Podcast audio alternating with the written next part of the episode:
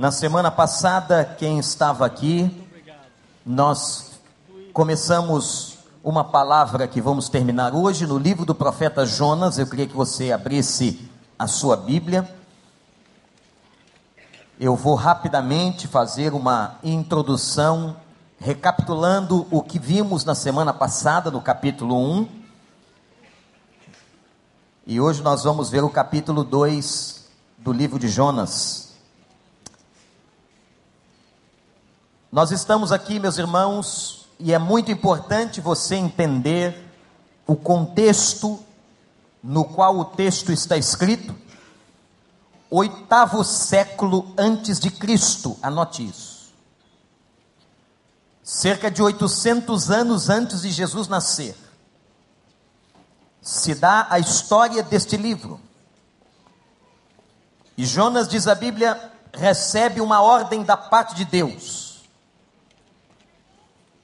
a ordem da parte de Deus, irmãos e irmãs, na verdade é a vontade de Deus revelada a Jonas. Então preste atenção, olhe para mim. Deus tem uma vontade. A vontade de Deus é uma realidade. Deus tem uma vontade para a sua vida, isto é, Deus tem um caminho, um propósito, um projeto para você. O que é importante nós sabermos é qual é este projeto, como ele se apresenta.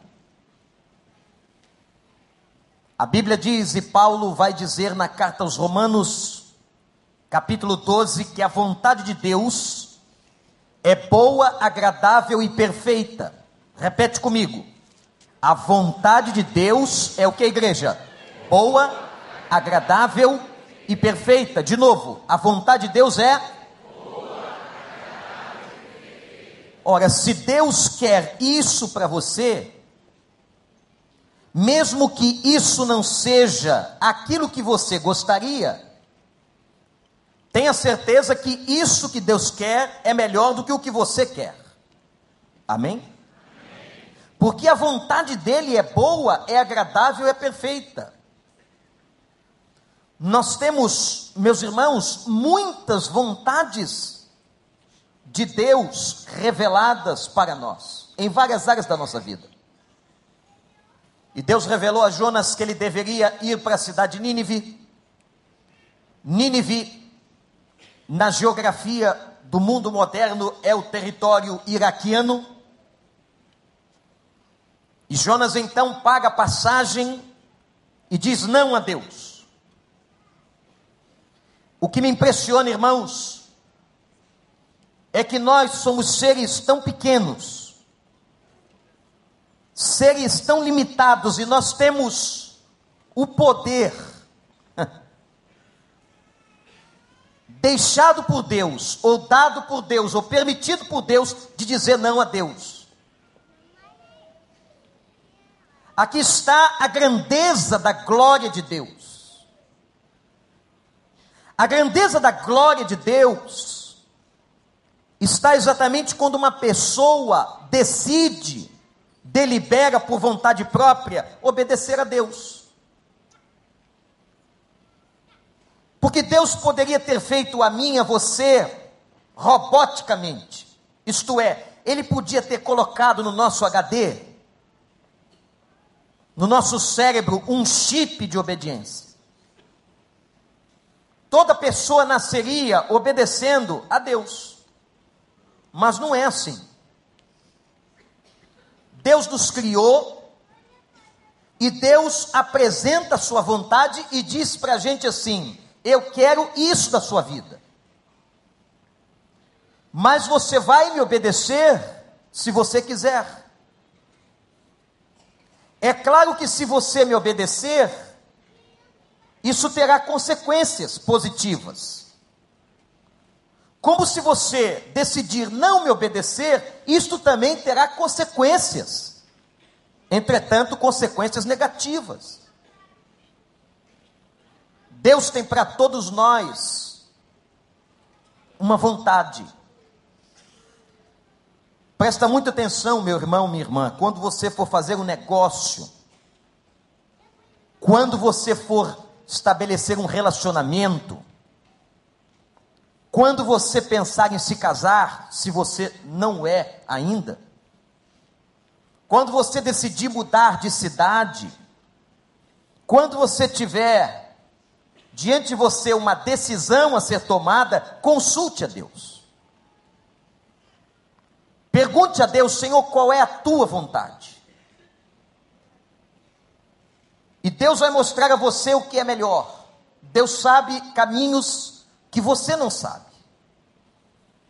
Porque nós não conseguimos enxergar um palmo à frente de nós mesmos. Mas Deus é aquele que é onisciente, ele sabe todas as coisas, ele enxerga o amanhã, ele sabe o que será melhor para você. Portanto, meus irmãos, a vontade de Deus é boa, agradável e é perfeita, a ela devemos buscar. Mas Jonas tomou essa decisão de não obedecer e fugiu. Pagou a passagem e foi para o lado oposto. Deveria ir em direção ao Oriente, ao Iraque, e foi em direção à Espanha, totalmente oposto. Quando, no meio daquela situação de desobediência, Deus então começa a trazer as consequências da desobediência de Jonas. E as consequências da desobedi desobediência de Jonas, eu quero mencionar aqui. Na semana passada eu mencionei apenas duas. Hoje eu quero acrescentar mais quatro. Portanto, eu retiro do texto seis consequências, anote-as, seis consequências da desobediência de Jonas seis consequências que são lições para nós, seis consequências que nós também podemos ter em nossas vidas quando desobedecemos a Deus. Quando não fazemos aquilo que Ele está ordenando na Sua palavra, quando não vamos pelo caminho que Ele quer que nós percorramos, nós vamos ter consequências. E, gente, é impressionante. Guarde isso no seu coração. Muitos sofrimentos que você passa são sofrimentos que advêm alheios à sua vontade, alheios ao que você plantou. Porque nem tudo que a gente colhe foi porque a gente plantou. O que o texto da Bíblia diz é o contrário, presta atenção. Tudo que você plantar, você vai colher. Se você plantar bem, você vai colher bem. Se você plantar mal, você vai colher mal. Mas nem tudo que eu colho, eu plantei.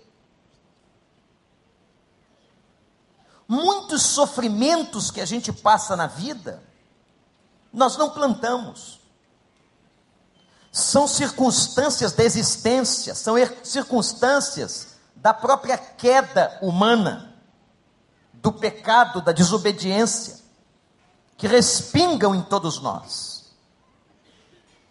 Nós sofremos, por exemplo, consequências de uma nação que não escolheu Deus como Senhor. Nós sofremos consequências de um governo que não escolheu Deus como Senhor. Então nós sofremos situações alheias à nossa vontade. Entretanto, nós também sofremos por causa das nossas desobediências, por causa das nossas escolhas. Como eu disse semana passada, por causa das nossas teimosias, por causa das nossas rebeliões.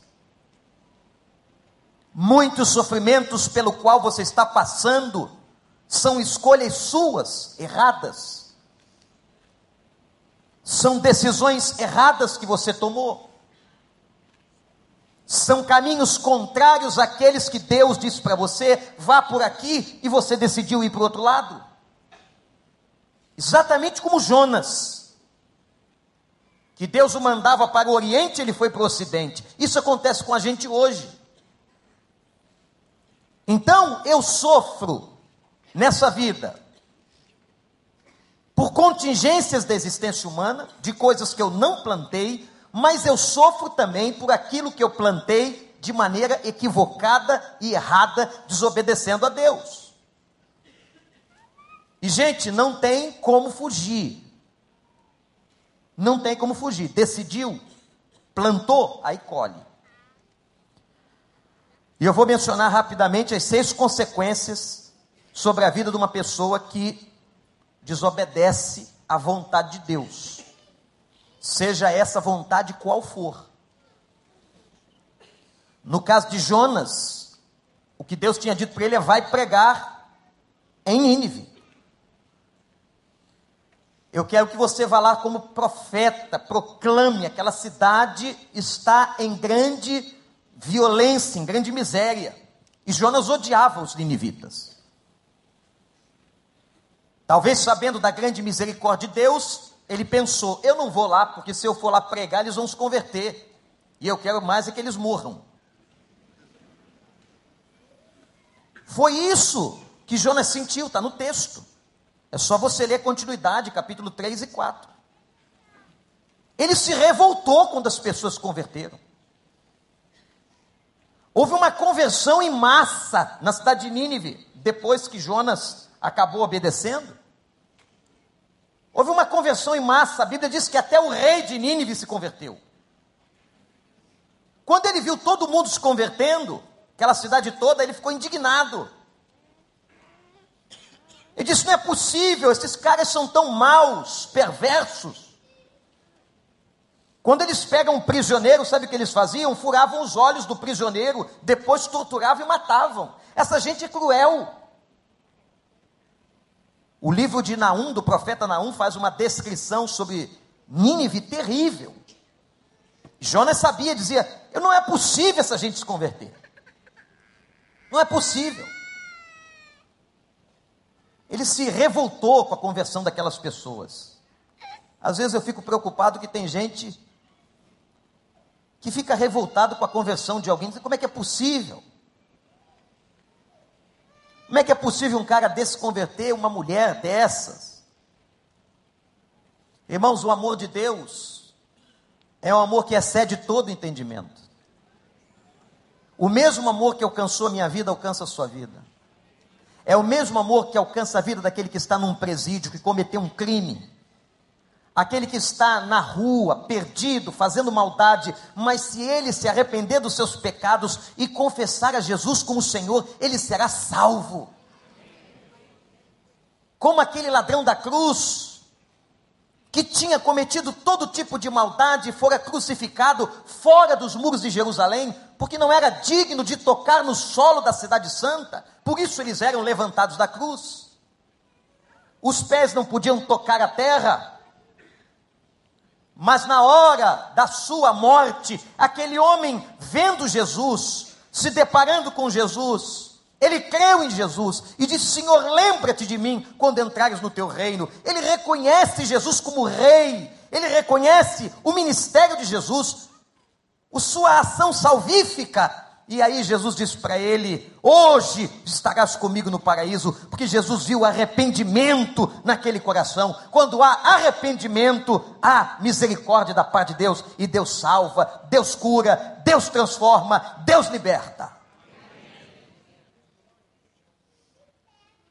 Essa semana, conversando com alguns colegas aqui, estávamos comentando de maneira bem impressionada sobre algumas coisas que a gente acaba ouvindo de alguns irmãos, de pessoas, que não entenderam ainda o porquê que a gente faz uma campanha de mais um. E alguém menos desavisado diz assim: parece que a igreja só quer número.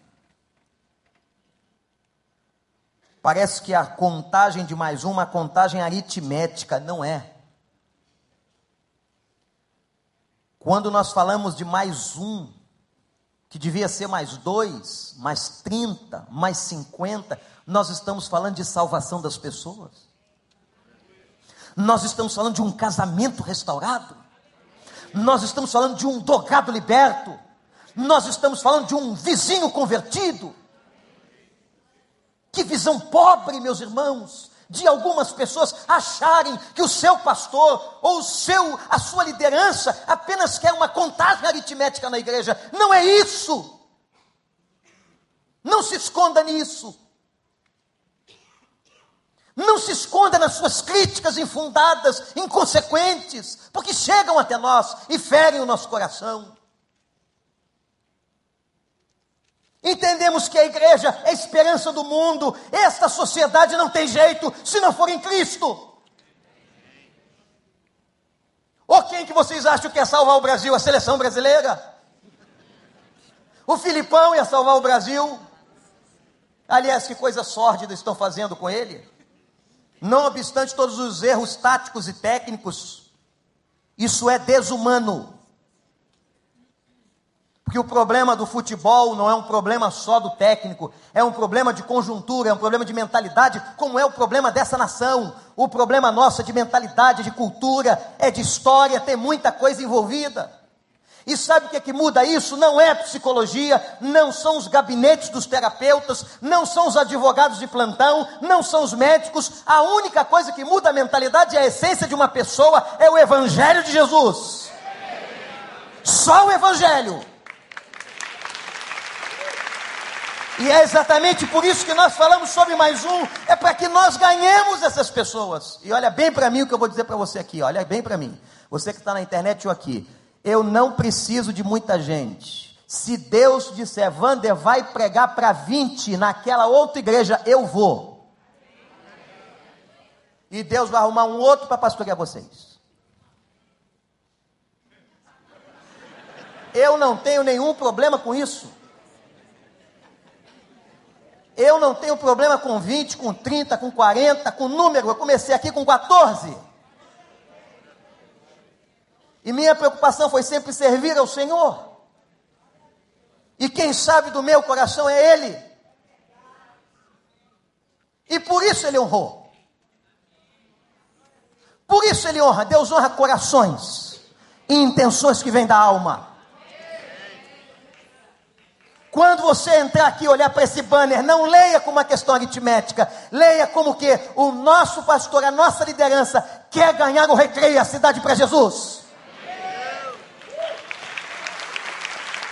Não é a contagem aritmética.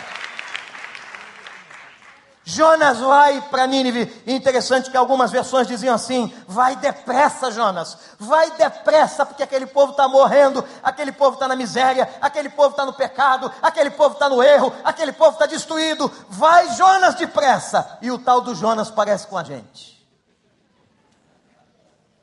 800 anos antes de Cristo, isto é, quase 3 mil anos na história, um cara igual a gente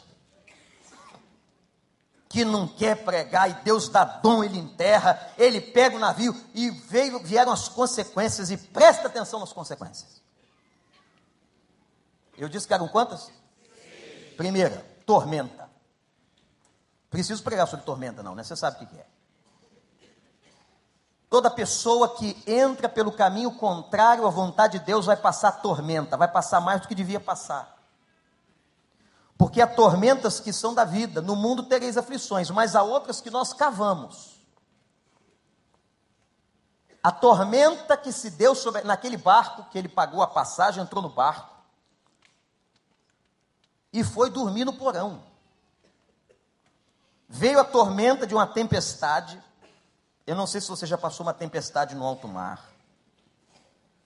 Eu já passei uma tempestade no alto mar, em barco pequeno, em barco grande, é um negócio terrível. Você fica entre o céu e a terra, aquele negócio pequenininho, diante daquela imensidão.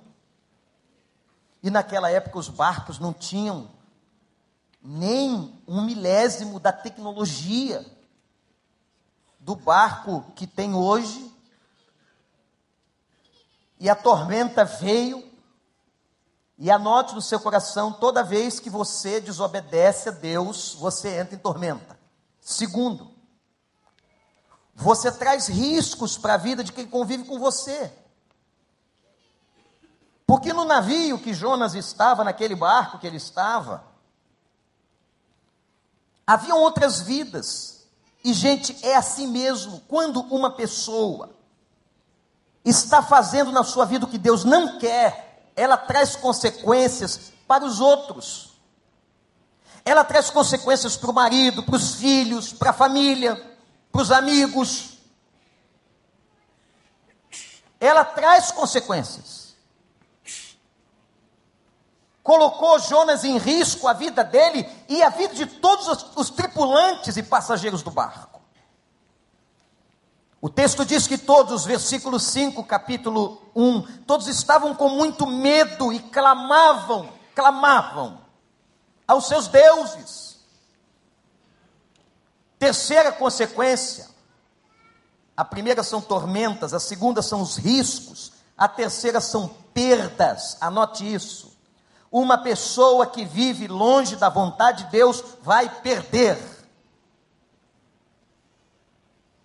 Vai perder oportunidades, vai perder saúde e pode até perder a vida. Ontem eu estava passando com meu filho na frente da nossa antiga casa de ressocialização de meninos de rua. Os mais novos não sabem que a igreja, uma época, teve uma casa, junto com a Convenção Batista Carioca, que cuidava de meninos de rua aqui em Vargem Grande. Passamos ali, desde que o o juiz Ciro Darlan fechou essas casas, houve uma mudança no estatuto da criança e do adolescente, essas casas foram fechadas. A própria Convenção Batista Carioca e nós perdemos o direito de administrarmos essas crianças, mudou a lei, a casa foi fechada.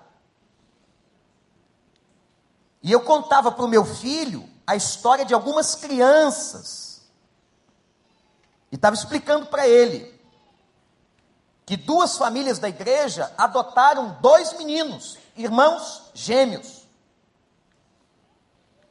Um foi para uma casa e outro foi para outra. E que os dois começaram a vir à igreja, eram ensinados na palavra, a vontade de Deus era apresentada, eles agora tinham um lar, tinham uma família nova.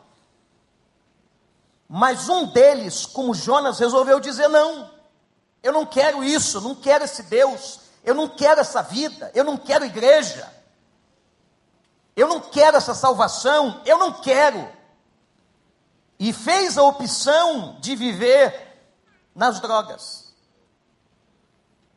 Nós tentamos ajudar aquele menino de várias maneiras. A sua família, a família que o adotou, fez de tudo deu àquela criança, agora adolescente, tudo o que podia dar. Mas um dia ele amanheceu assassinado. São escolhas. Perdeu a vida porque resolveu desobedecer. Naquele navio tiveram que jogar tantas coisas fora, porque o navio estava tão pesado água estava entrando, o navio estava indo para o fundo, e eles começaram a jogar as malas e toda a mercadoria para fora do navio, porque era também um navio mercante. Você já pode pensar, olha para mim, quantas perdas você já teve porque você desobedece a Deus? Quantas perdas na sua vida, na sua família, por causa das suas rebeliões, das suas teimosias. Irmãos, tem pessoas que não querem sair do lugar. Tem pessoas que têm um discurso de que querem uma melhora, de que querem ser transformadas, mas na prática elas não saem do lugar, elas não tomam uma atitude, elas não decidem, elas não têm um comportamento proativo, como se se conformam com aquela situação, patologicamente se sentam naquele lugar.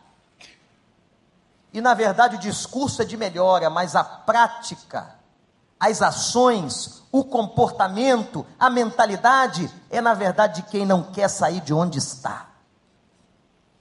E ninguém pode fazer nada, porque Deus deu livre-arbítrio, Deus não vai obrigar você a nada, não vai obrigar você a ser santo, não obriga ninguém a se converter, não obriga ninguém a vir ao culto, não obriga ninguém a obedecer. Ou você decide pela obediência, ou você está longe e vai ter perdas. Quarta consequência, quem está anotando aí qual foi a primeira? Tormentas. Segunda, riscos. Terceira, perdas. Quarta, insensibilidade. Me admira Jonas e dormir no porão do navio. O sono de Jonas demonstra a sua fuga, a sua insensibilidade com o sofrimento. O coração de uma pessoa desobediente fica insensível. E se ela praticar isso muitas vezes, e se ela voltar à desobediência inúmeras vezes, ela fica insensível. Jonas estava dormindo no porão até que alguém vai até ele e questiona: Jonas, Jonas, como você pode estar dormindo? O que você fez? Será que foi você? Vem a quinta consequência, que é o escândalo. Quando nós estamos no rumo contrário à vontade de Deus, nós escandalizamos. Jonas escandalizou aqueles homens do barco que não conheciam a Deus. Eles tinham deuses falsos, eram pagãos. E Jonas, ao invés de ser uma bênção para eles, Jonas foi um mau testemunho, um escândalo ao ponto dos homens perguntarem a Jonas: O que você fez? Levante-se, clame ao seu Deus, quem sabe a gente sobrevive. A tormenta devia ser muito grande. Devia ser tão grande para que marinheiros se assustassem com o mar. Adore a Deus, veja o que você fez. Ele escandalizou aquelas pessoas. E a sexta e última consequência foi que ele foi parar nas profundezas. Ele foi no fundo do poço, ele foi no lugar mais longínquo que o sofrimento pode levar. Ele foi parar no ventre de um peixe. Quando lançaram sorte, recaiu sobre Jonas. E ele mesmo, parece que querendo fugir da morte, preferiu se suicidar ou que alguém fizesse o serviço por ele, disse: Me joguem no mar, me joguem, que a fúria passa. Ele preferia morrer do que fazer a vontade de Deus, que era levar ele para pregar em Nínive. Que coração, gente, que coração.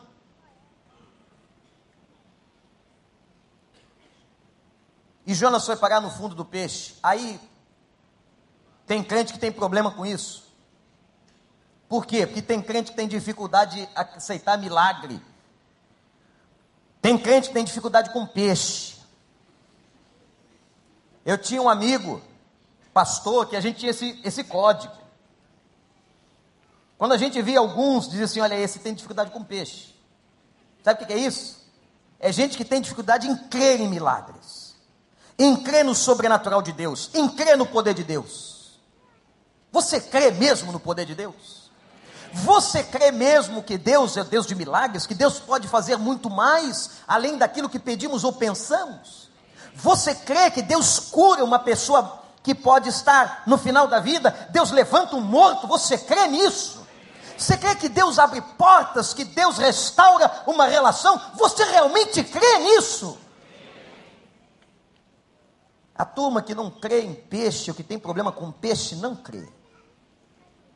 Eles vêm até na igreja, eles até aceitam a parte cognitiva, inteligente sobre Jesus, mas esse negócio de milagre não entra na minha cabeça. E aí eles usam o seguinte: vocês estão vendo por aí que tem um monte de igreja mentindo, falando de milagre, um monte de lugar falso, e daí? E daí? E daí? Pode ter gente que está falsificando milagres, mas há milagres verdadeiros da parte do Senhor, dos exércitos, e Deus está fazendo no meio do seu povo. Deus está fazendo aqui. Nós não somos uma igreja de usarmos milagres para exibicionismo e nem para ganhar dinheiro, mas quantos milagres ao longo de 25 anos eu já vi neste lugar? Muitos e de todas as naturezas, louvado seja o nome do Senhor. Eu sei que tem gente por aí fingindo, mentindo, armando para ganhar dinheiro. Lhes contei no outro dia um membro da Igreja Batista no Maranhão que aceitava dinheiro de uma outra igreja para cair endemoniado. O que você acha disso? Fui conversar com ele, eu e o pastor da igreja, que o pastor descobriu, eu estava lá. Aí eu disse: Eu quero ir nessa. Não posso perder este campo rico de pesquisa. Perguntei: Quanto você ganhava? 50 paus. E como é que era? Aí eu me tremia tal, virava o olho, fazia aquela cena o pastor me dava o dinheiro. Não tem o cara que entrou, entraram nos jogos aí de cadeira de rodas. Na hora do gol o cara não aguentava, ficava de pé. Ô, gente, tem safado em todo lugar. O cara entrava de cadeira de rodas, teve um que entrou torto. Os bracinhos ainda fez assim. Na hora do gol, o cara não aguentou, explodiu, ficou de pé, foi curado, milagre, milagre. Já levou uma surra. Mas pastor, o senhor está aconselhando dar uma surra? Mais ou menos. É, dá uma surra. Dá uma surra. Como diz a Bíblia, pega a vara aí. Que sem vergonha. Tem gente que faz isso na igreja. Agora tem milagre de verdade tem milagre do Senhor, tem milagre para testemunho do poder de Deus, da graça, da misericórdia. Deus está no meio do seu povo e Deus só faz milagre em quem acredita. Se você não acredita, fica tranquilo, não vai acontecer nenhum na sua casa. Então, essa história do peixe é verdade? É para quem acredita. Aqui não tem lógica, não tem ciência não tem pesquisa, não tem fundamento científico. O peixe engoliu o cara, o cara ficou vivo três dias. Nós descobrimos um peixe aí, alguém me mostrou semana passada, eu fui atrás. Ó, vê se tem a imagem, não sei se o Diego encontrou a imagem de um peixe. Um peixe que talvez, quem sabe, não foi esse, né? Está aparecendo aí? Está vendo o ser humano do lado do peixe? Hein? Olha aí. Esse aqui não tem dente, e não faz mal ao ser humano, você pode ficar dentro dele tranquilo. Né? Isso aqui é um tubarão-baleia. Falavam tanto da baleia, esse é um tubarão-baleia, o tamanho do bicho. Pode chegar a 25 metros de comprimento. Você acha que você dá dentro dele? Olha para mim, você acha que eu dou dentro de um peixe desse? Um peixe de 25 metros, eu vou achar um pouco apertado, mas acho que dá.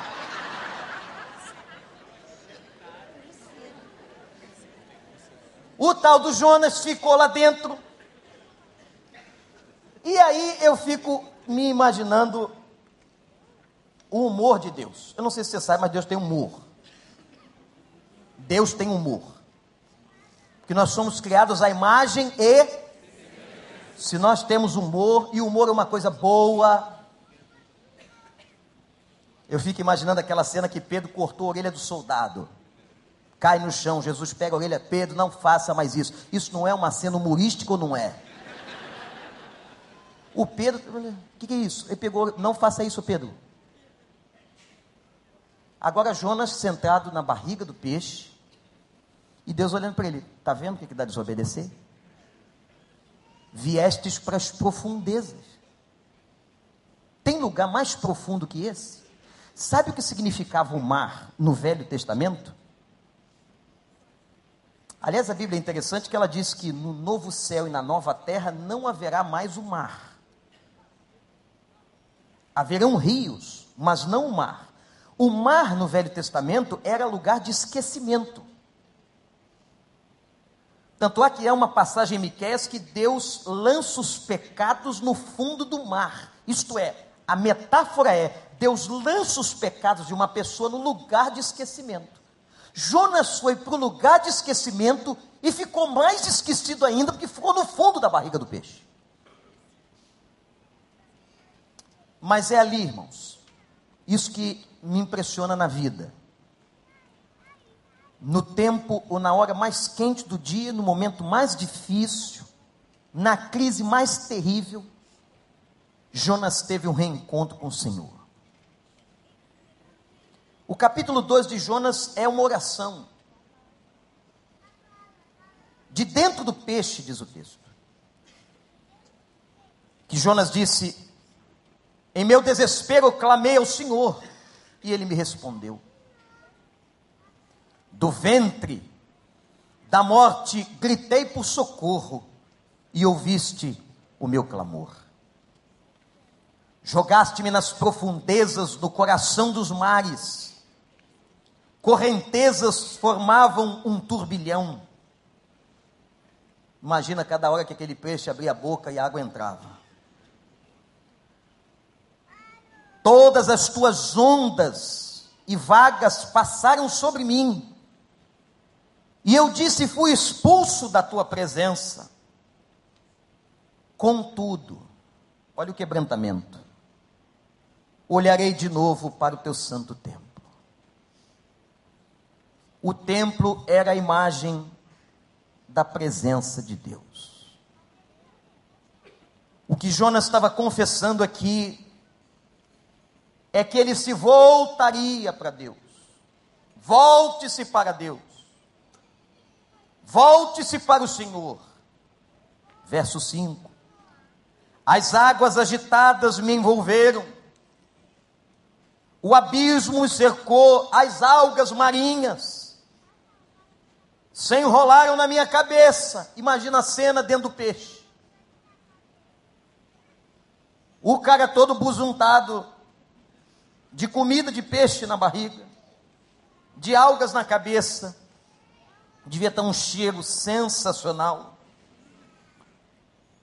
Afundei, versículo 6, até chegar aos fundamentos dos montes a terra embaixo, cujas trancas me aprisionaram para sempre, mas tu trouxeste a minha vida de volta da sepultura, ó Senhor meu Deus.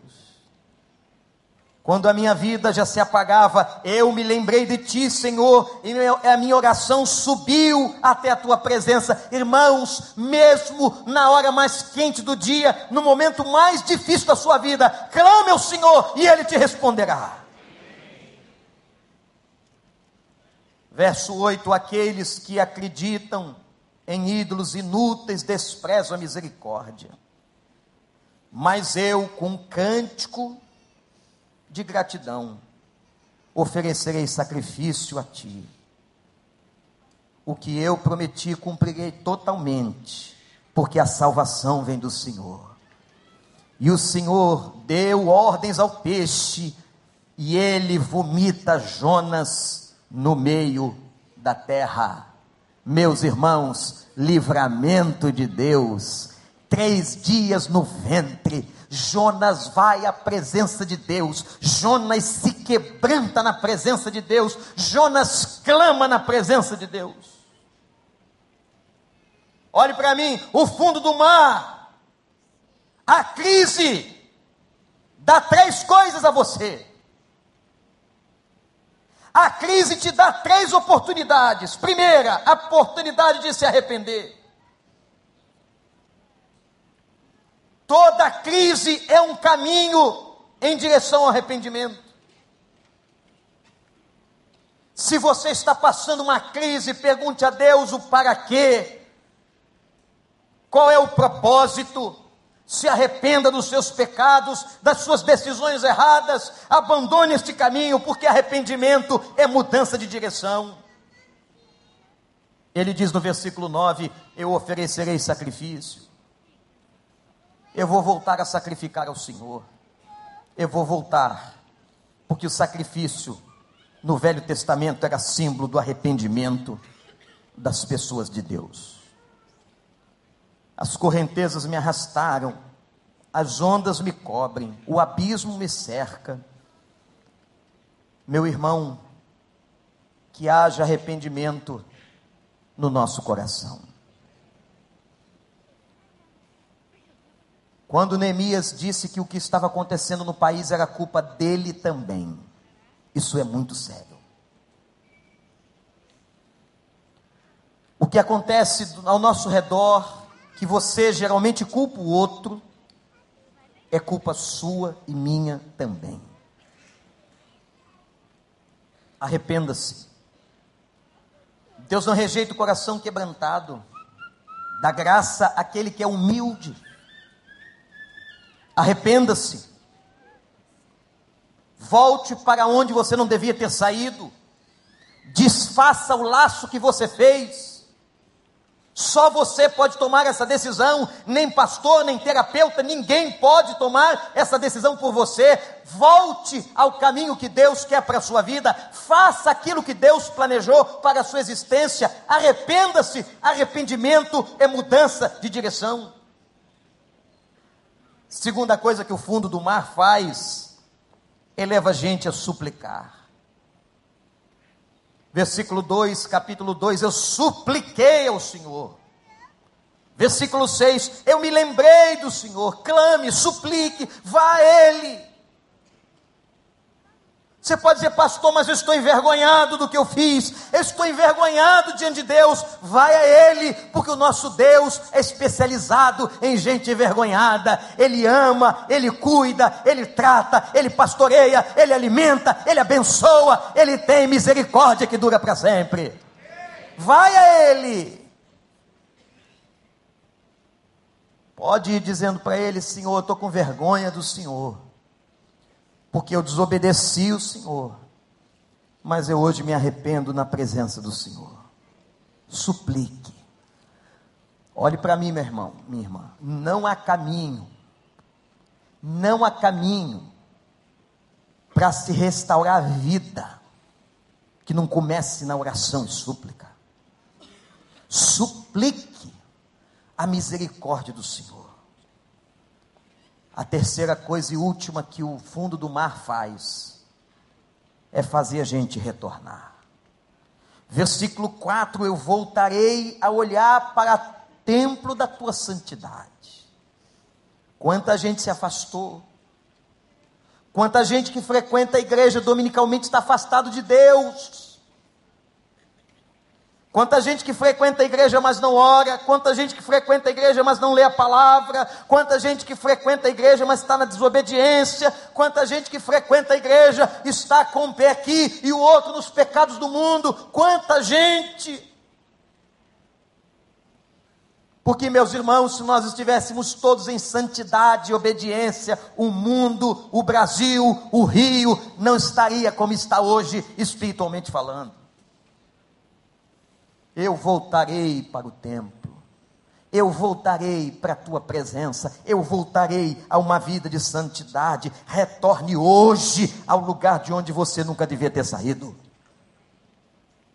Retorne à presença de Deus, retome suas devocionais, retome sua vida de oração, retome a palavra, retome a obediência, retome uma vida sadia espiritualmente, retome e você vai experimentar o que é vitória. Ô gente, hoje de tarde nós vamos ter o privilégio, talvez alguns aqui, muitos que estão aqui não passaram a experiência de 50, mas nós vamos ter a experiência de vermos alguém ser campeão de futebol no mundo, dentro da nossa cidade. Pena que não é com o nosso time, mas tudo bem. Vamos em frente, vamos restaurar esse negócio. Mas hoje vai sair um campeão aqui. Vai sair um vencedor. Quem é aqui que está torcendo para a Alemanha? Levanta a mão. Que isso? Entendeu o que eu disse? Nem eu não falo alemão, não tenho dom de línguas para falar alemão. Quem está torcendo para a Argentina aqui? Olha, hermanos, Pastor Franco,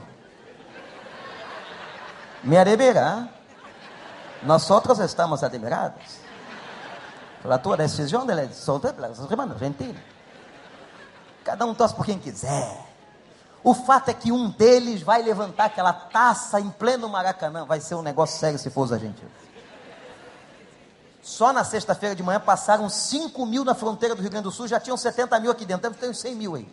E eles estão matando o comércio de raiva, porque eles não compram nada. e nem vão para o hotel. Os caras são feras. Eles vieram de ônibus, tem um monte de trailer pela barra, uns trailers bem velhos, não tem problema. Chegaram aqui, só daqui a Porto Alegre são 24 horas de, de carro. Entraram e dormem lá no Sambródromo, ou dentro do trailer, e compram comida no supermercado. Os caras são espertos. Foram entrevistar um cara de um restaurante famoso na Orla de Copacabana. E aí? Não vem aqui, ele só passa aqui para zoar a gente, para fazer o número 7, fica fazendo 7, 7. Olha, gente, se aqueles caras, se os argentinos tiverem essa gana para evangelizar o mundo, eles vão ganhar o mundo sozinho para Jesus. O povo persistente, pastor Paulo. Mas são alegres, não são? São interessantes, são interessantes. Eu gosto deles.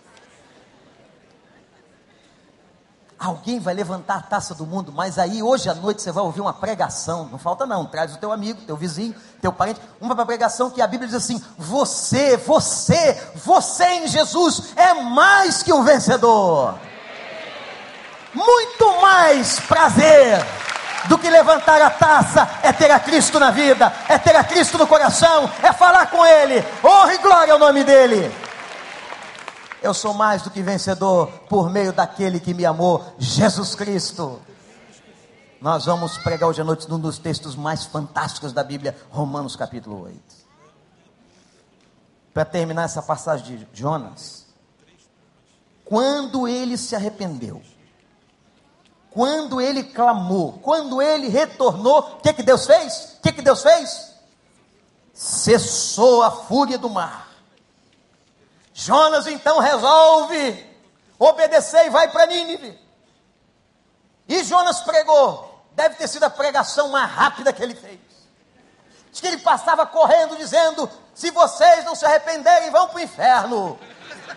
Com todo amor, Jonas pregou em Nínive. E aí ele achou, pregando rápido, ninguém se converte. Se converteu até o rei. Depois você lê o restante. Jonas não estava totalmente ainda, Deus tinha que trabalhar mais ele, ele ficou com raiva. Ficou com raiva que os caras se converteram, Deus teve que trabalhar com ele. Botou uma planta, no meio do deserto, botou uma planta na cabeça dele para fazer sombra. No meio do deserto, uma sombrinha, meu amigo. No meio do deserto, uma sombrinha. 50 graus, uma sombrinha. Quando ele estava acomodado debaixo da planta, já tinha pregado em Nínive, todo mundo se converteu, mas ele ainda chateado, cara é durão. Deus matou a planta. E ele começou, por quê? Por que, que o Senhor matou a plantinha, o Senhor que é criador dos céus e da terra, das águas, das baleias, dos tubarões? Eu fiquei, não vendo, por que, que o Senhor matou a plantinha? Por que, que o Senhor não teve misericórdia? Aí Deus disse: Jonas, você quer que eu tenha misericórdia da planta e você não teve misericórdia daquelas pessoas, daquela multidão de Nínive. Jonas, Jonas, acorda. Por isso que Paulo diz que Deus começou uma obra e vai terminar em nós. Gente, nós não estamos prontos ainda. Deus está trabalhando na gente. Você ainda tem muita de maldade nesse coração. Sua língua está muito longe ainda, muito grande. Sua mente pensa muita besteira, suas ações, as nossas ações são erradas. Deus ainda está trabalhando em nós, mas quando, irmãos, e eu vou terminar, quando a gente toma uma atitude, faz o mínimo, um pouquinho, quando você dá só um passozinho, ele escancara as portas e faz muito, dizendo: Meu filho, eu amo muito você, eu vou te abençoar muito, continua nessa, continua fiel e eu vou te honrar, eu vou te abençoar, eu vou encher tua aljava vou abençoar a tua casa, vou encher os teus celegos, louvado seja o nome do Senhor. Ah, basta só a gente fazer um pouquinho, ele faz muito. Imagina se você começar a fazer muito.